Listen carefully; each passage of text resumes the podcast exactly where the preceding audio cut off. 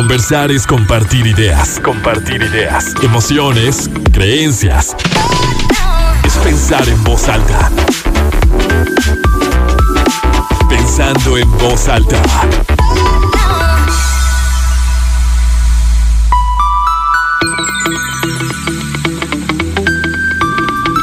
¿Cómo están? ¿Cómo están? Muy buenos días, bienvenidos a Pensando en Voz Alta. Soy Lucía Olivares, con mucho gusto los saludo este sábado 23 de octubre de 2021, son las 11 de la mañana con 3 minutos, tenemos 22 grados centígrados en el centro de Torreón. Como siempre, los invito a que se queden, a que revisemos un nuevo tema, a que nos demos la oportunidad de reflexionar, de analizar, de hacer conciencia, de aprender también, porque creo que hoy vamos a aprender mucho. El tema que elegí para este sábado es el divorcio, cuando la decisión es hasta aquí. Porque creo que, y ya ahorita lo estaremos platicando, se lo estaré preguntando a Susana Arma, psicóloga, que tiene una maestría en, terapia familiar y, y de pareja, sobre lo que implica. Yo creo que antes de tomar la decisión de separarte de una persona, de la persona que en su momento elegiste para vivir lo que resta de la vida, pues debe ser muy complicado y debes de pasar por muchos momentos, por muchas, muchos pensamientos, muchas sensaciones, hasta que la decisión es eh, ya, ¿no? Hasta aquí. Y me imagino, no sé, claro que hay sus particularidades, hay muchísimos casos, pero que en la mayoría se luchan y en la mayoría se, se intenta solucionar lo que en este momento creas que no está funcionando o lo que evidentemente no está funcionando.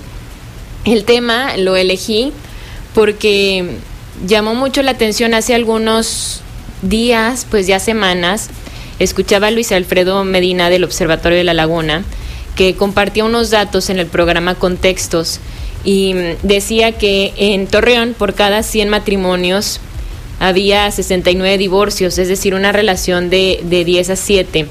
Esto se presentó el año pasado, en el 2020. Mucho también lo podíamos como relacionar, vincular con el tema de la pandemia, que yo creo que a ustedes también les ocurrió, que tenían amigos, familiares, personas que se iban a casar, que tenían planes de, hacer su boda en el 2020 por temas de la pandemia y por los aforos y demás, pues no pudieron celebrar esta unión como muchas personas lo anhelan, que es con una gran fiesta, invitando a sus amigos, a su familia, bailando, cantando, tomando, bueno, disfrutando. Entonces eligieron también como pausarlo, vivirlo de una forma distinta y que también la convivencia tan íntima, tan cercana, pues nos permitió, nos ha permitido a todos conocernos mucho más.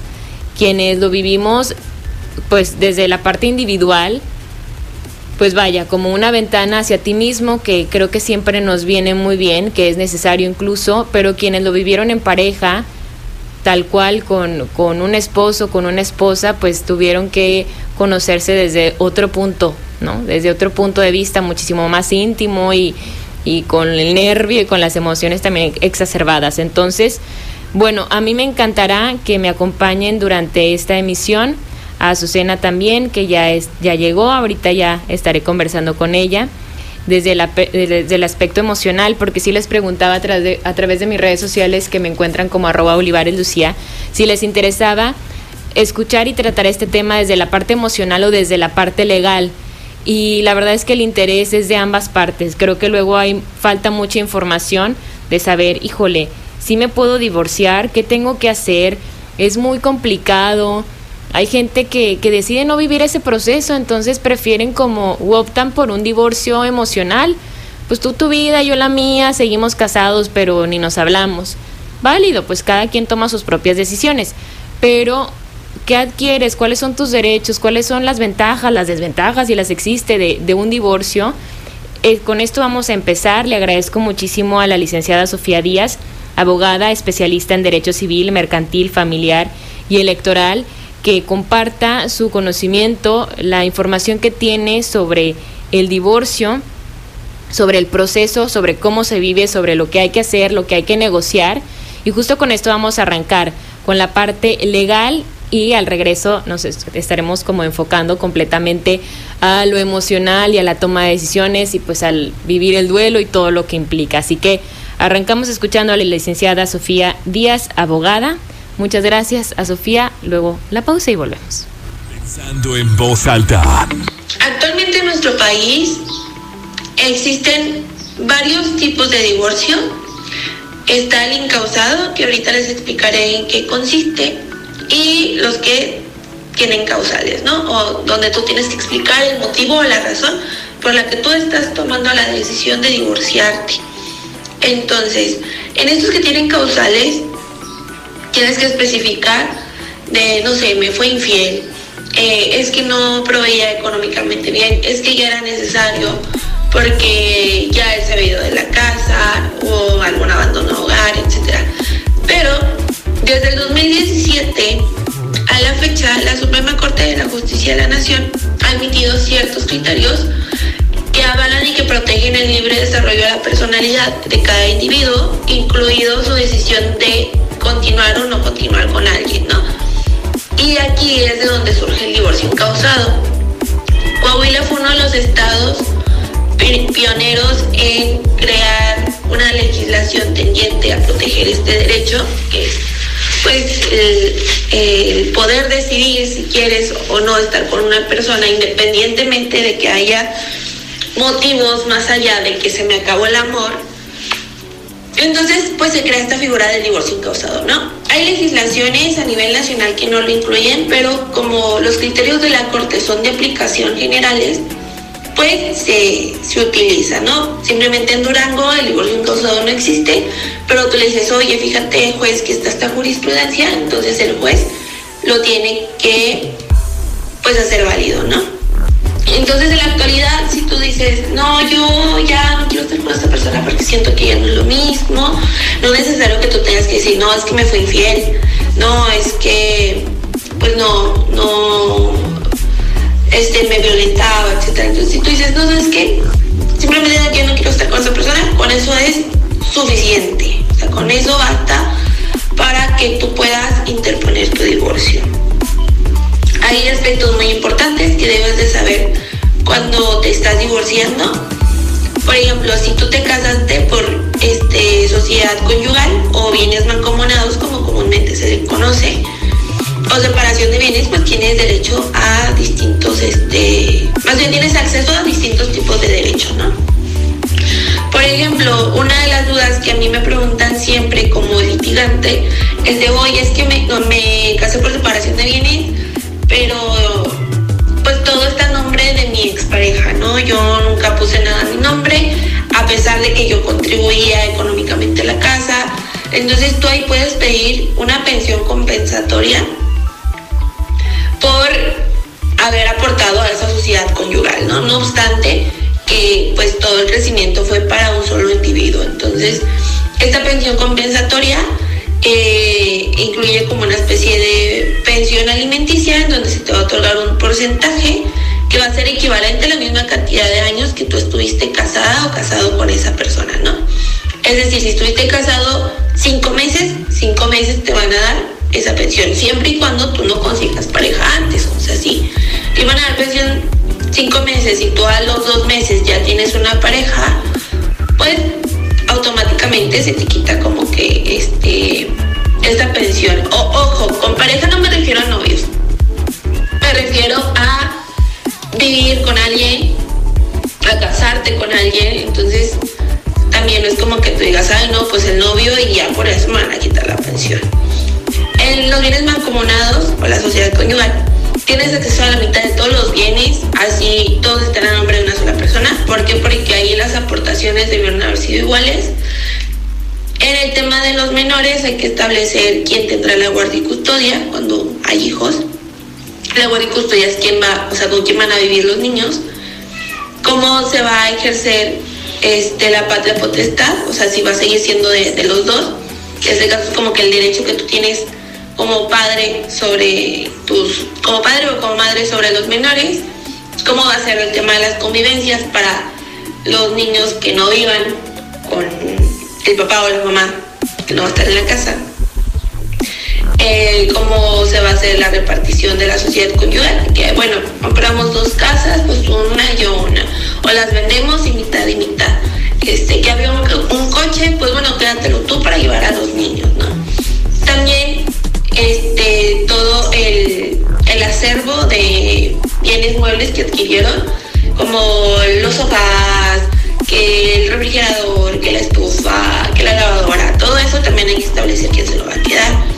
Entonces, sí es importante que cuando tomemos la decisión de divorciarnos, lo hagamos uno desde la percepción de que realmente no tenemos por qué estar con alguien que con quien ya no queremos estar, que la ley no nos obliga a eso, la ley protege nuestros derechos respecto a nuestra, a nuestro libre albedrío y que es importante si hay adquisición de bienes, tanto muebles o inmuebles, pues que tratemos de llegar a un mejor arreglo con nuestras exparejas, porque así se evitan muchos años de juicio y mucho dinero. Entonces, eh, esa es mi recomendación y espero pues haya quedado bastante claro.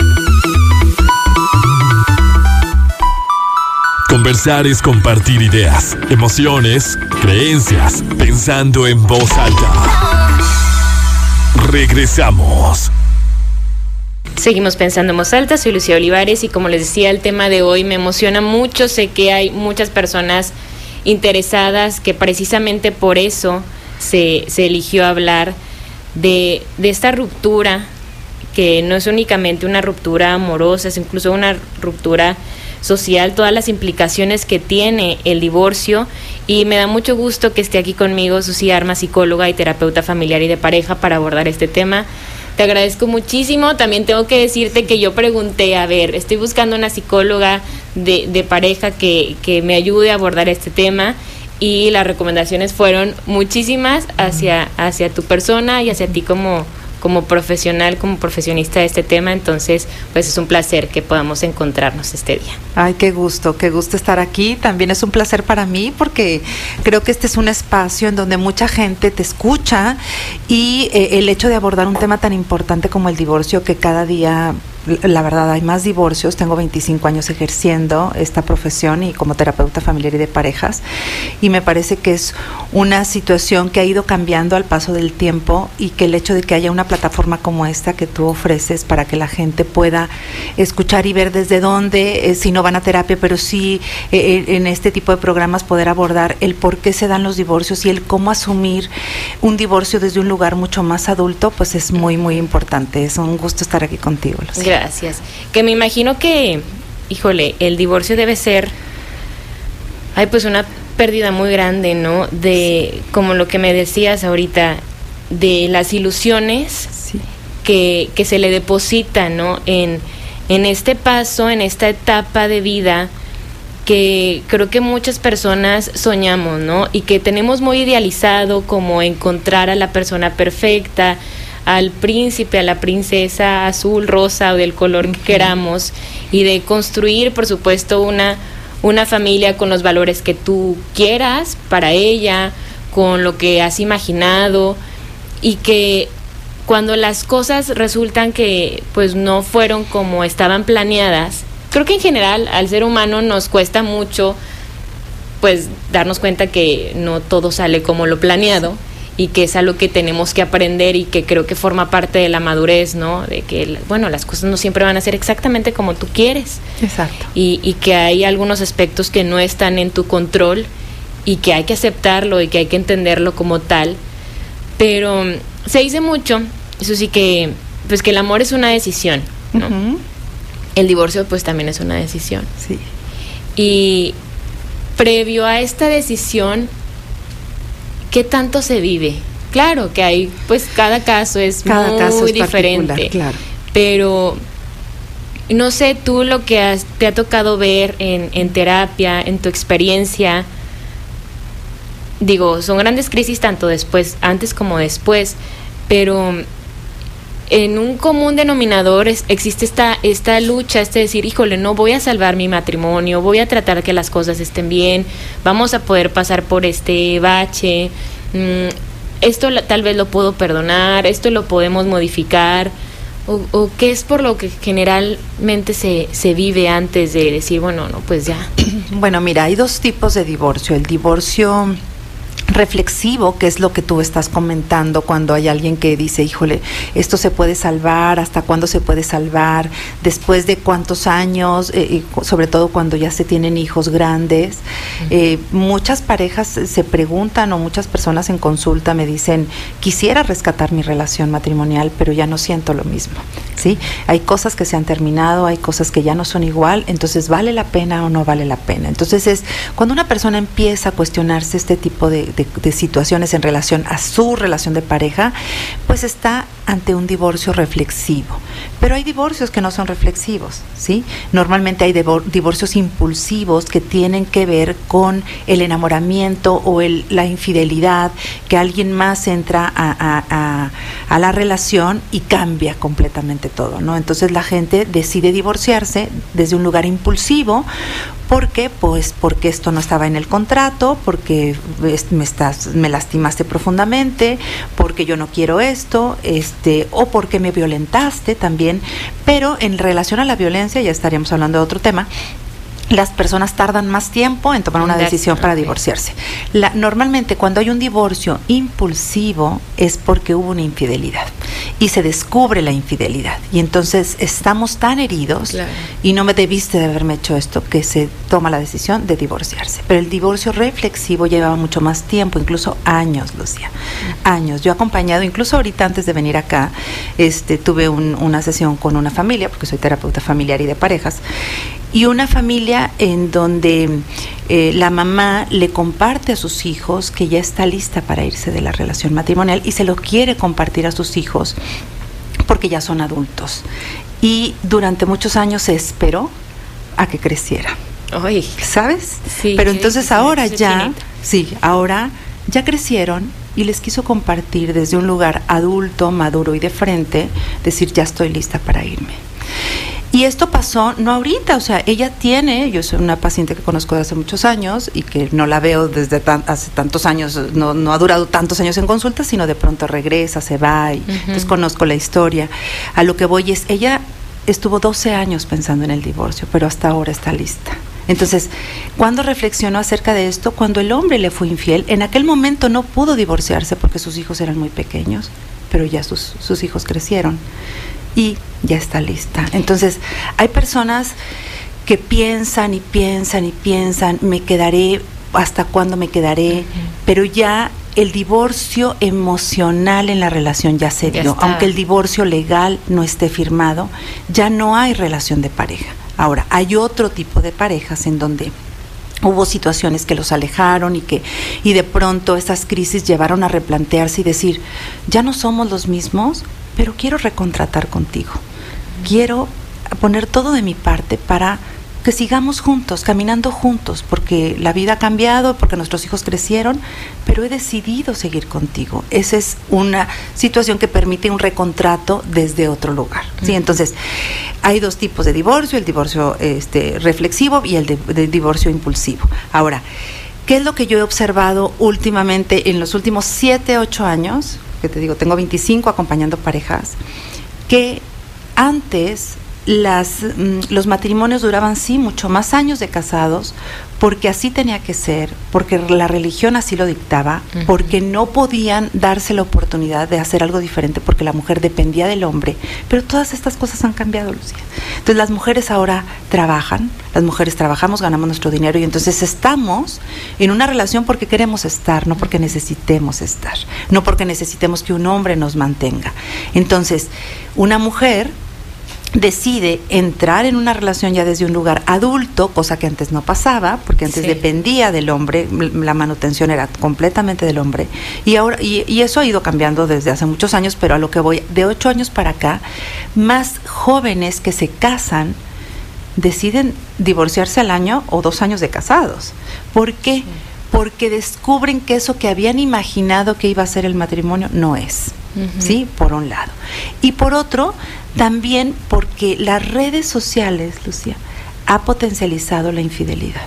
Y entonces es mucho más fácil contactarte y conectarte con alguien externo a tu relación, o sea, con un tercero, cosa que antes no sucedía con la facilidad que ahora la tenemos, y eso ha potencializado la infidelidad, por lo tanto las rupturas y el divorcio. Sí, porque ahora no, no está esta necesidad de salir. No, ya no tienen ni que salir. Sí, porque a lo mejor antes podía ser un poquito más evidente de que se está ausentando mucho la persona o pasa mucho tiempo en el trabajo, tiene muchas actividades como fuera de casa y a lo mejor por ahí podrías decir, híjole, pues no sé, a lo mejor estará viendo a alguien más o entre todas esas salidas conoció a una persona, pero ahorita eso se puede dar sentada en, en, tu en tu casa, incluso en tu cama, al lado de al lado del marido o de, tu esposa. Claro. O sea, no no hay necesidad de, de, moverte siquiera. Exacto. O sea, ni de recorrerte unos centímetros. Y, y, creo que eso es un fenómeno que se ha estado presentando de, de jóvenes que a los 30 pues ya se están divorciando. Sí, o sea, que al, sí. a menos de cinco años de casados, algunos a lo mejor todavía no tenían familia, no tenían hijos Sí. o con los hijos muy chiquitos están tomando esa decisión porque efectivamente se va descubriendo como que el matrimonio no era ese cuento maravilloso del Que que, me habían contado. Y creo que sí tiene mucho que ver la época porque antes efectivamente, y, y basta como con conversar con una mujer ya mayor, ¿no? A lo mejor como de nuestras abuelas y demás, que, que lo expresan así, pues es que no es fácil y tú tienes que estar para, para el, el hombre y para los hijos y tú entregas tu vida, como mucho de este lado de la mujer desde el sacrificio Totalmente.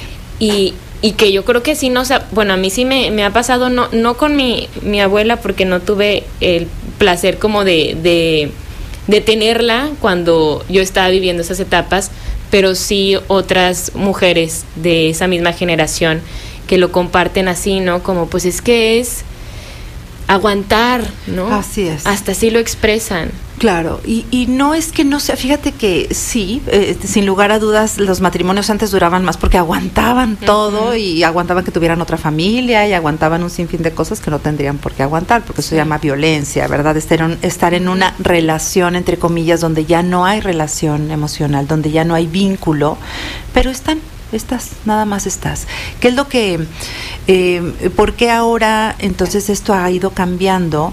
Porque también es cierto que los jóvenes ya tienen menos tolerancia también, o sea, ya se fueron de aguantar todo a ya A no ya no aguantar, aguantar nada, nada, a decir ya no, esto no lo voy a permitir. Y entonces esto tiene que ver con el contrato, de qué cosas se van a permitir, de qué cosas qué cosas están permitidas en esta relación y qué cosas no están permitidas.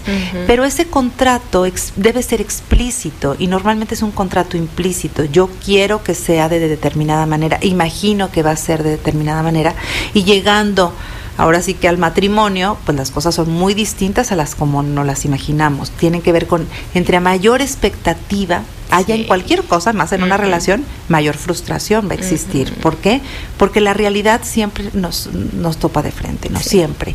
Entonces sí, antes el sacrificio, el deber ser, la religión, hacía que matrimonios duraran 50, 60 años de casados, pero ya no había una relación de pareja amorosa. Y esto no significa que no hubiera una relación de pareja, de compañeros, ¿eh? porque hay mucha idealización en torno a lo que debe ser el matrimonio. Ahorita no estamos hablando del matrimonio, estamos hablando del divorcio. Pero entonces la gente o los jóvenes crecieron con ideas muy fantaseadas del matrimonio o de la relación amorosa, ¿sí? Y también quieren como hacer justicia por esas madres que se sacrificaron tanto. Ay, sí, eso está pasando. O sea, sí es cierto, o sea, creo que esta es una, una pregunta importante. Sí. Sí. es cierto, Susi, que ahorita como jóvenes estamos, no queremos aguantarlo nada, Sí. nada. O sea, que a lo mejor nos estamos yendo al extremo con esta idea de que es que ahora yo no voy a permitir que, que, ay, es que no sé qué ejemplo poner porque para cada quien volvemos que me al tema. griten y tantito, haz de cuenta, yo no voy el- a permitir. Con el Ajá. contrato, ¿no? Claro. Porque puede ser, todos gritamos. Claro, y nos enojamos. O sea, todos nos desesperamos en algún momento Sí. y no nos hace personas violentas, Exacto. agresivas o malas o locas. Creo que todos, claro, hay que tratar de tener un control de tus emociones, ¿verdad? Pero todos nos podemos poner un día que fue muy malo a, a llorar desesperadamente o a decir, ¿por qué no me estás haciendo caso? Porque así te sientes. Y que no podemos esperar estar con una persona perfecta, así que tenga la emoción así en el momento, llore cuando tenga que llorar, sino que cuando te... Porque eso no, si basta con vernos a nosotros mismos y decir, pues es que yo no, yo si yo no lo consigo, pues tampoco lo va a conseguir, yo creo que nadie, así ese modo zen eterno, pues no. Y que muchas veces sí se toman, no, no sé si decisiones arrebatadas, pero decir, bueno, yo no voy a permitir esto más. Y, y que los matrimonios entonces están durando muy poco pero también creo que volteas a ver cómo fue el noviazgo, cuáles eran las expectativas, como tú decías, ¿no? De, de yo poderlo controlar todo, de que esto tiene que ser siempre puras alegrías, porque pues el matrimonio es decidir con quién vas a compartir tu vida y, y no sabemos nunca qué es lo que nos va a venir. Claro, y saber que así como estamos diciendo, no siempre vamos a estar en un estado zen, maravilloso y de paz. Somos cíclicos y las mujeres mucho más vivimos esas partes de los ciclos podemos entender que va a haber situaciones maravillosas y es como un día, haz de cuenta va a haber el amanecer y podemos ver el sol, pero después va a venir el mediodía, después la tarde donde empieza y después la noche. Y en la noche hay que descansar y en la noche hay que eh, prepararnos para el siguiente día. Y en las relaciones y en la vida misma así son los ciclos, o sea, cuando vemos que va a haber momentos oscuros en una relación, sí, que si dijéramos que es la noche, sí, pero luego va a haber un amanecer y es la convicción y es el deseo de estar con el otro desde un lugar adulto. Fíjate que una paciente, este, no sé si eh, puedo leer esta carta, que, escribió justo una, una, una paciente que, que, me autorizó, porque le dije, me, me gustaría, le, compartí que iba, le, iba a hablar de divorcio y ella es una chica joven que recién se divorció hace este un tiempo muy corto y qué pasa con la vida y qué es lo que ella se plantea y que creo que habla muy claramente en esta carta de, de estos ciclos y de este duelo que se vive con profundidad después de un divorcio. Dice, ¿por qué la gente se vuelve a enamorar? ¿Es una adicción a esa sensación? No lo juzgo, yo he estado ahí, se siente bien, pero es como cuando comes algo a lo que eres intolerante, en mi caso los lácteos, para ser específica, un helado de Dairy Queen, de Oreo con fresa, cómo lo disfruto cuando lo estoy comiendo. Hasta dos, basta dos horas para que me duela horrible la panza. Mi vientre se inflama, siento pesadez. Y bueno, no es necesario más detalle. Todas las personas intolerantes a la lactosa saben de lo que hablo. Puede sonar extremista, pero es la analogía que yo hago con el enamoramiento. Las relaciones te pueden hacer sentir muy bien en un principio, pero indiscutiblemente terminarán y muy, muy probablemente terminarán de la peor forma posible. Lo he visto tanto y lo he vivido que no tengo dudas sobre eso. Me casé locamente enamorada cuando tenía 24 años. César me parecía un hombre fascinante tan diferente a todos los que había conocido, con un corazón noble y unas atenciones hacia mí increíbles. Conocía también muchas de sus inseguridades y aunque muchas me molestaban, siempre pensé que todo lo bueno era más fuerte que lo malo. La forma en la que me veía y la forma en la que me amaba era tan especial. Nunca en mi vida me sentí tan amada y tan cuidada como cuando estuve con él. Él admiraba tantas cosas de mí, la gente literalmente me decía que estaba loco por mí.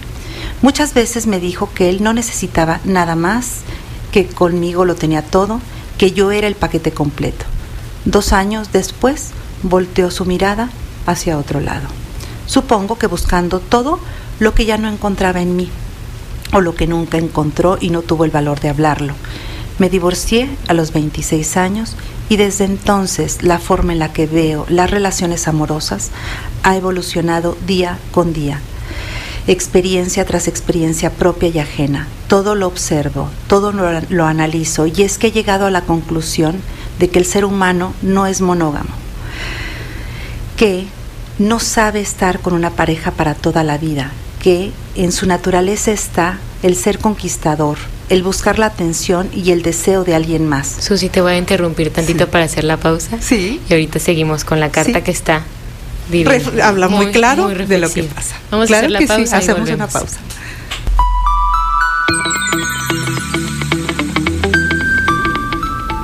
Seguimos pensando en voz alta, soy Lucía Olivares, hablamos del divorcio cuando la decisión es hasta aquí. Estoy conversando con Susi Arma, psicóloga y terapeuta familiar y de pareja, y Susi nos estabas compartiendo una carta Sí. muy, muy linda, muy reflexiva de, de lo que es el enamoramiento y lo que se, se vive con esta pérdida. Híjole, cuando alguien más toma la decisión, Sí. es más doloroso. Por supuesto, muchísimo más doloroso cuando otra persona de pronto dice, ya, o sea, Que tú no entiendes, Tú no porque a lo entiendes mejor tú por sigues qué. sintiendo igual, o sea, Exacto. tú sigues enamorada. Exacto, y, y- y volviendo a la carta, para no, o sea, nada más para ir cerrando lo de, de esa carta, es en esta carta mi paciente luego re- eh, habla de lo difícil que fue volver a confiar, o ha sido volver a confiar, porque pues porque si la persona en la que más confiabas, la persona que te adoraba, de pronto volteó hacia otro lugar y, y Y no se fue importó. y no le importó lastimarte y destrozarte el corazón, ¿cómo vas a volver a confiar, no? Entonces, creo que eso pasa mucho en un divorcio. Después de un divorcio, las personas necesitan un tiempo para poder sanar y después también hay muchas personas que dicen, elijo la soltería, ¿eh? Sí. Muchas personas deciden, ¿sabes que estoy mejor sola? ¿Sí? Y, y disfruto y salgo y viajo y me divierto y creo que eso es más sano de estar de relación en relación, que también muchas otras personas lo hacen, salir de una relación para entrar a otras cinco, ¿no? Y eso es cubrir un vacío. Eso es no querer darte una oportunidad para conocerte, para saber que de verdad qué es lo que te gusta. Cuando estamos en una re- relación a veces nos mimetizamos con el otro Oye, y sí. vamos perdiendo identidad, Lucía. Y en el matrimonio pasa eso. ¿Y, y qué pasa cuando alguien de pronto tiene un, vive un divorcio impulsivo porque alguien este, le, le pusieron el cuerno, se divorció, este, o tomó la decisión de divorciarse así de manera, eh, o el otro se fue y ya ni adiós, no, no, no, no, ni las gracias dio, y entonces es necesita un tiempo el corazón para reparar, para repararse, y ese tiempo es para conocer y para volver a tener una identidad propia, porque esa identidad se fue perdiendo al paso del tiempo, dependiendo incluso de cuántos años se haya estado con el otro. Pero entre más enamorado esté una persona, menor identidad existe, porque sí estás pasa. fantaseando completamente. Sí pasa que me imagino que en un divorcio, obviamente mucho más, que ya no estás con esa persona y luego dices, a ver, ¿a mí qué me gusta hacer realmente? Porque sí creo que a lo mejor se puede dar como algo que nos guste hacer en común, que disfrutábamos hacer juntos, pero a mí, a mí, a mí, a mí, ¿qué me gusta? ¿Con quién me gusta estar? ¿Quiénes son mis amigos? También eso pasa, ¿no? Claro. ¿Qué me, cómo, ¿Cómo me gustan mis espacios? Porque en un divorcio que compartes lo, lo más íntimo, tu cama, tu casa, y decir, a ver, esto como por quién fue elegido, Sí.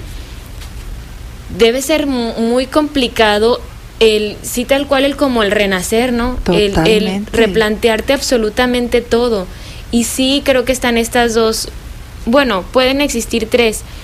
Hay quienes dicen, y creo que socialmente somos muy así, los amigos, la familia, eh, te quieren presentar a alguien. Ay, ¿no? inmediatamente casi Ay, después del divorcio. a fulanito claro. también está divorciado, no sé qué, o es muy buena muchacha, nunca se ha casado, o mira, es muy buen papá él y bla, bla, bla, se divorció hace dos años, te lo vamos a presentar, y, y creen, o sea, realmente se cree socialmente que un, un clavo saca otro clavo, Sí, y, y a lo mejor te hunde más, claro. y cuando te das cuenta, pues ya tienes más cosas que sanar. ¿no? Exacto, y aparte, sabes que vivimos en una sociedad en donde el tema de la pareja es un tema tan importante, se le da un valor mucho más grande que, ay, no tiene, ay, pobrecita, no tiene novio, ¿desde cuándo? Está sola, se divorció, mira, nada más, está sola, no, para que no esté sola le vamos a presentar a alguien cuando igual la persona lo que quiere es estar sola y quiere vivir su duelo y quiere conocerse y quiere resurgir ella sola, que así tendría que ser.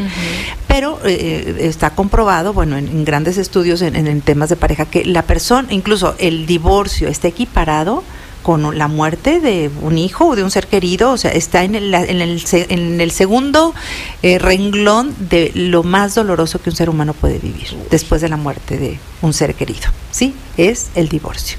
Y tardas muchos años. Hay una serie muy buena que está en HBO, que se llama Secretos de un matrimonio.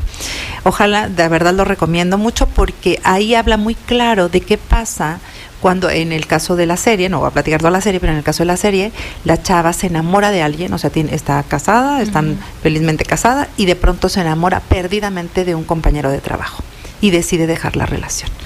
Y todo el dolor que vive el, este, el esposo y todo el tema de en relación a la hija, porque tienen una hija y qué es lo que van a hacer, y los acuerdos y todo lo legal, todo eso es sumamente complicado. Un divorcio no es fácil, y menos el divorcio emocional, porque alguien pudiera divorciarse legalmente en un minuto, si no tienes hijos, es un divorcio administrativo, y y no necesitas más que llevar testigos y, y si no hay este incluso ya si están casados por separación de bienes, en fin, un divorcio administrativo, pero el divorcio emocional es lo más difícil. Ese tarda años, años en darse. En mi experiencia lo que he observado es que más o menos entre cuatro o cinco años se puede tardar una persona en elaborar un divorcio, ¿sí? Y entonces volviendo al tema de qué pasa socialmente cuando alguien dice, ay, pobre, está solo o está sola, y creyendo este que solamente acompañado de alguien, entonces eres valioso, eh, vas a volver a ser feliz. Eso es terrible, o sea, creo que tenemos que respetar el proceso de cada persona. Si tenemos amigos que decidieron divorciarse por lo que hayan decidido, hay que darles oportunidad a que vivan el duelo, sí, y no que andar queriéndoles presentar a medio torreón. es que hasta como la reinserción social, así como los, los presos, pasa que que para mucha gente que se divorcia luego es incómodo decir, ¿y ahora cómo voy a ir a esta reunión? Donde están todos mis amigos con sus esposas, o que es una piñata, o es una boda, o es un bautizo, y, y sí socialmente pues siempre se piensa como en pareja, ¿no? Exacto. Pues con quién vienes o los lugares y, y es difícil porque sí, sí creo que se, se privilegia y se ve como una persona hecha y realizada quien está casado, quien está viviendo en pareja, ¿no? Y se ve como uno de los grandes fracasos de la vida. Se va a divorciar. Exacto.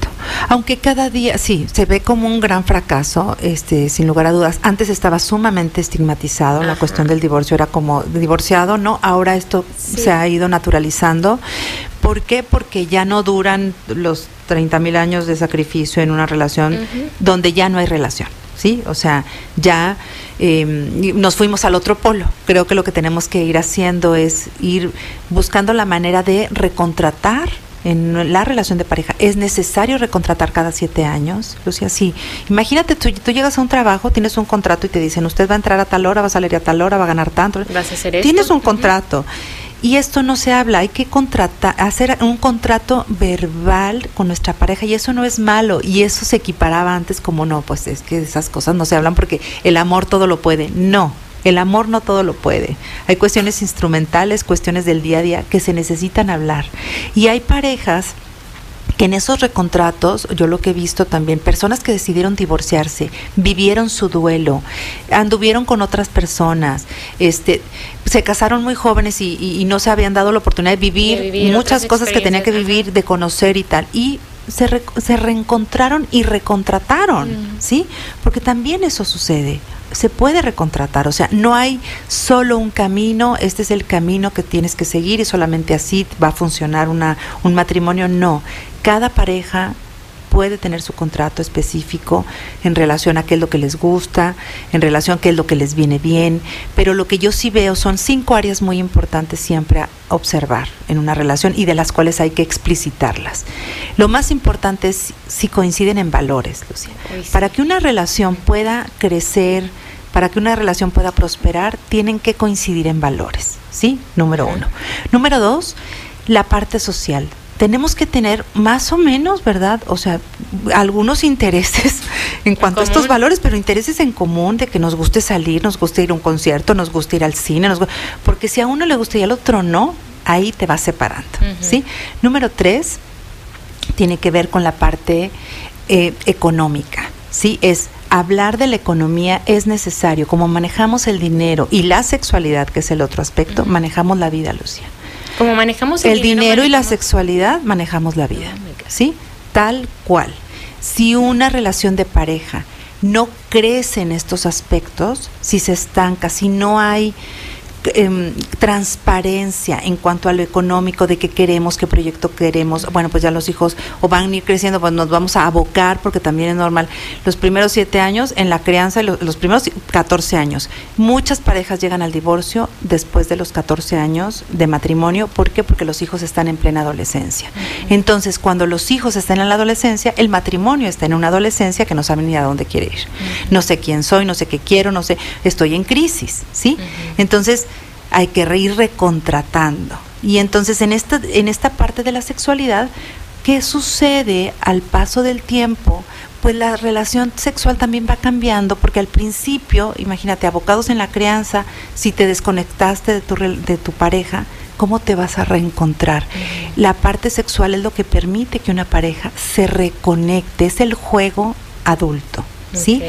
Y entonces, hay muchas parejas, claro, que podrán ser buenos compañeros o buenos amigos, pero no son pareja amorosa. ¿Ok? No son pareja amorosa. Son roomies. Y que muchas veces lo, lo hemos como no creo que malentendido, pero cada quien dependiendo de lo que busque. Muchas mujeres buscan a un proveedor, muchos hombres buscan a la mamá perfecta para sus hijos y que a lo mejor ahí es un rol distinto a una pareja amorosa, ¿no? Exacto. Es como una un equipo, ¿no? Un equipo como de de juego de vida, de compañeros, de qué necesito yo que tú me des y qué necesito el otro que, la otra me dé. Claro, claro. ¿Qué pasa? Porque también se escucha mucho, Susi, que mucha gente no se divorcia por los hijos. Ay, porque es que yo quiero que mis hijos tengan una familia unida como yo la tuve. Pues me parece que, eh, como comentaba recién en el programa, eh, eh incluso muchas mujeres, más mujeres que hombres. ¿eh? El hombre, si alguien llega, le, se enamora, se enamora, se enamora, no, no le importarán, aunque momentáneamente le importen los hijos, decide irse, ¿no? En el caso de la mujer, mucho permanece en relación a los hijos, a la crianza por la crianza los hijos sienten esto. Si una mujer, una madre no es feliz, ellos lo viven y entonces van a cargar con eso. Entonces hay que liberar a los hijos de eso, ¿sí? En, en, en, la medida en que seas honesta, porque los hijos pueden sentir, comentaba que estuve con una familia este, ahorita en la mañana, y, los hijos le decían a, su mamá, mamá, es que nosotros sentimos que ya no, que ya no hay nada, o sea, desde hace muchos años, que ya no hay nada en la relación con, con, mi papá y contigo, pero respetábamos que tú eso decidías, pero lo que nosotros queremos es que seas feliz, porque mereces ser feliz. Entonces a veces lo único que es necesario es hablarlo, porque esto que creemos de que, no, por mis hijos, los hijos lo que quieren es que pues sus papás sean felices, ¿no? Ahora, por un lado, eso. Pero otra cosa es porque también he tenido casos, es que yo lo que quiero es ser feliz y mis hijos lo que me quieren es ver feliz, entonces voy a andar del tingo al tango y voy a andar, no, o sea, voy a vivir lo que tenga que vivir y porque pues mis hijos lo que me quieren es ver feliz, bueno, no, eso es ser adolescente. Sí, porque también el del ser papá, el ser mamá conlleva una responsabilidad. Exacto, conlleva una responsabilidad, entonces es, ok, sí, todos merecemos ser felices, pero también el divorcio se ha acrecentado por esa fantasía de la felicidad, porque entonces yo no soy feliz, merezco ser feliz, voy a buscar con quién ser feliz, cuando la felicidad no me la va a dar nadie, ni, con, ni la voy a encontrar con otra pareja. La felicidad es algo que está internamente en mí y que en la medida en que yo esté tranquila, esté bien, me sienta en paz, esta felicidad la voy a compartir con el otro. Claro, cuando hay una cuestión de violencia, tienes que irte, cuando hay maltrato, tienes que irte, no va a cambiar definitivamente, cuando hay una cuestión este incluso hay un dicho de la posibilidad de cambiar es lo que convierte a las ranas en príncipes. Pues sí cuando un hombre dice sí voy a cambiar ahí es donde se convierte en un príncipe cuando quiere cambiar por bien de la relación qué bonito eso. Y cuando la decisión es es propia no sí. Porque esto también es una fantasía el querer cambiar al otro. Eh, Totalmente. O sea, nada más es una decisión como tal que toma cada una de las partes para realmente hacer que las cosas funcionen y que mejoren. Vamos a hacer una pausa y seguimos. Claro que sí. Seguimos pensando en alta, soy Lucía Olivares, hablamos de divorcio con Susi Armas, psicóloga. Nos va a faltar muchísimo tiempo para poder, poder comentar todo lo que existe en torno al divorcio, pero Susi, te dejo a ti, ¿con qué cerramos? Pues cerramos con, con la idea de que el divorcio tiene que ver con esa ruptura, pero en la medida que nosotros tengamos un matrimonio personal, y el matrimonio es conmigo misma, conmigo mismo, conmigo misma, sabiendo qué quiero, quién soy, hacia dónde voy, yo siendo una persona feliz y completa, ese divorcio no se va a dar porque yo voy a estar viviendo completamente el matrimonio conmigo. Entonces, y si se da, lo voy a poder transitar desde un lugar distinto, desde un lugar adulto, desde un lugar que me ayude a crecer. Sí, la relación que sostenemos con nosotros mismos, creo que también es muy importante cómo llegamos al matrimonio, ¿no? ¿Cómo, tomo la decisión? ¿Cómo, si yo tomo la decisión desde un lugar adulto, desde un lugar maduro, desde el autoconocimiento, ¿sí? Desde, desde el amor, eh, como te digo, desde la responsabilidad y el compromiso, hay, hay menos posibilidades de que haya un divorcio. Yo creo que la confianza tiene que ver con la fe. Eh, eh, confianza viene de fe. Hay confianza con fe. Entonces, si yo tengo confianza en que mi matrimonio va a funcionar, que esa fe pues entonces no sostenga. Infinitas gracias, Susi, te lo agradezco muchísimo. Gracias a ustedes también por escucharnos. Soy Lucio Olivares y nos encontramos muy pronto. Conversar es compartir ideas, compartir ideas, emociones, creencias. Es pensar en voz alta. Nos escuchamos el próximo sábado. Pensando en voz alta.